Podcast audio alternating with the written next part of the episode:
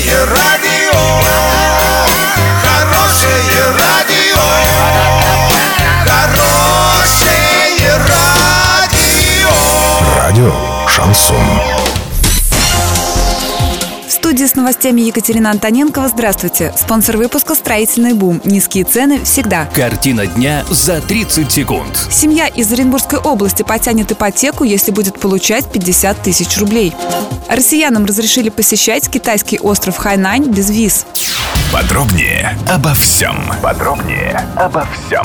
Оренбургская область вошла в десятку лидеров по минимальному рекомендуемому уровню дохода для обслуживания ипотеки и в десятку аутсайдеров по снижению доступности таких займов. К такому выводу пришли эксперты Национального бюро кредитных историй. В регионе рекомендуется брать ипотеку, если семейный доход составляет минимум 51 200 рублей. Это средний размер одного ежемесячного платежа, умноженный на 3. Туристы из России и еще 58 стран смогут без виз посещать остров Хайнань. Об этом сообщает РИА Новости со ссылкой на китайские СМИ. Отмечается, что посетить остров без виз также смогут туристы из Великобритании, Франции, Украины, Италии, Греции и других стран.